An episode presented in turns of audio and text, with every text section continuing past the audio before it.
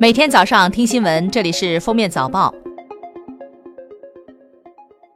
近期媒体曝光了部分高档旅游饭店的卫生问题，文化和旅游部已责成北京、上海、福建、江西、贵州等五省市文化和旅游主管部门协同卫生监督管理部门依法进行调查。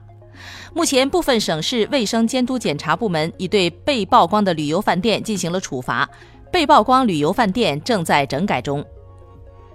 国家药监局发布公告，经组织再评价，特芬伪麻片和特洛伪麻胶囊存在心脏毒性不良反应，使用风险大于获益，决定停止在我国的生产、销售和使用，已上市销售的召回。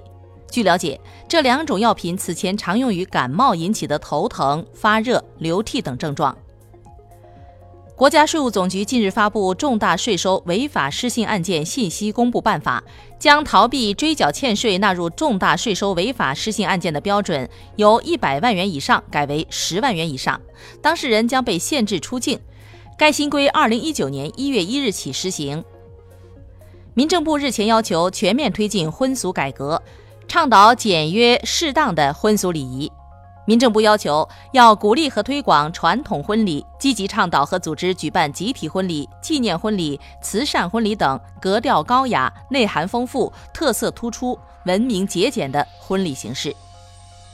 一个多月前，杭州的刘小姐被家中的宠物猫抓伤右手，随后身体出现畏寒发热，最高体温近四十度，右侧腋下皮下淋巴结肿大疼痛，最后经医生诊断，确诊为猫抓病。医生介绍，猫抓病的潜伏期一般为二至六周，秋冬季是此病的高发季。江苏省政府办公厅近日发布意见，明确要求校外培训机构的培训进度不得超过当地中小学同期进度，不得留作业，不得对学龄前儿童进行小学化教学。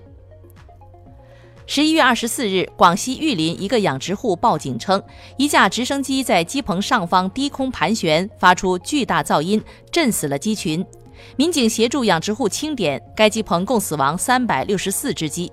经警方调解，某航空公司一次性赔偿养殖户一万两千五百八十四元。黑龙江省哈尔滨南岗区王岗镇居民反映称，家中水管长流墨汁，居民多次向有关部门反映。改善水质工作却进展缓慢，当地政府回应，立即启动应急预案，对涉事单位、部门和相关责任人监管不力予以追责。二零一七年五月，广东中山市一位行人未按信号灯过马路，并在走路的过程中一直使用手机，结果与行驶中的摩托车碰撞，造成摩托车乘客死亡。日前，该行人被中山市第一人民法院依法以交通肇事罪判处有期徒刑十八个月，缓刑一年。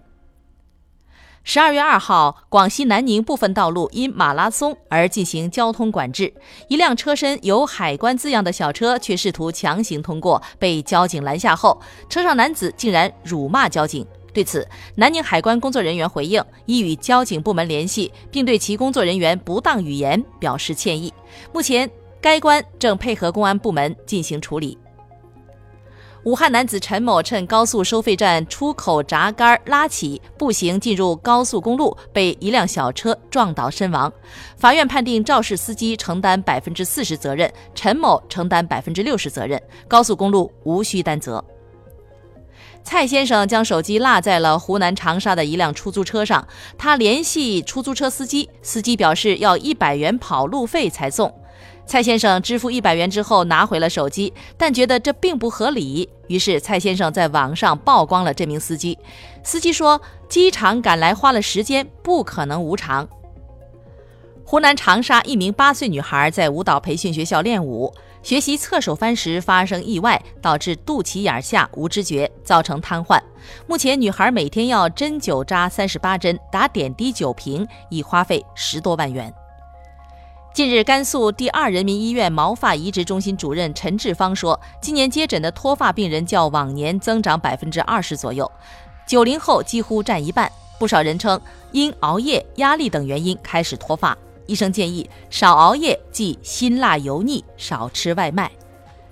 据外媒报道，卡塔尔能源部长表示，卡塔尔将于明年一月退出石油输出国组织欧佩克。据外媒报道。法国民众抗议提高燃油税的示威愈演愈烈，数千名穿着黄色背心的示威者日前在首都巴黎市中心游行，有暴徒纵火破坏及抢掠，并在著名地标凯旋门上涂鸦，与防暴警察爆发激烈冲突，引发法国自2005年以来最严重的城市骚乱。感谢收听今天的封面早报，明天再见。本节目由喜马拉雅和封面新闻联合播出。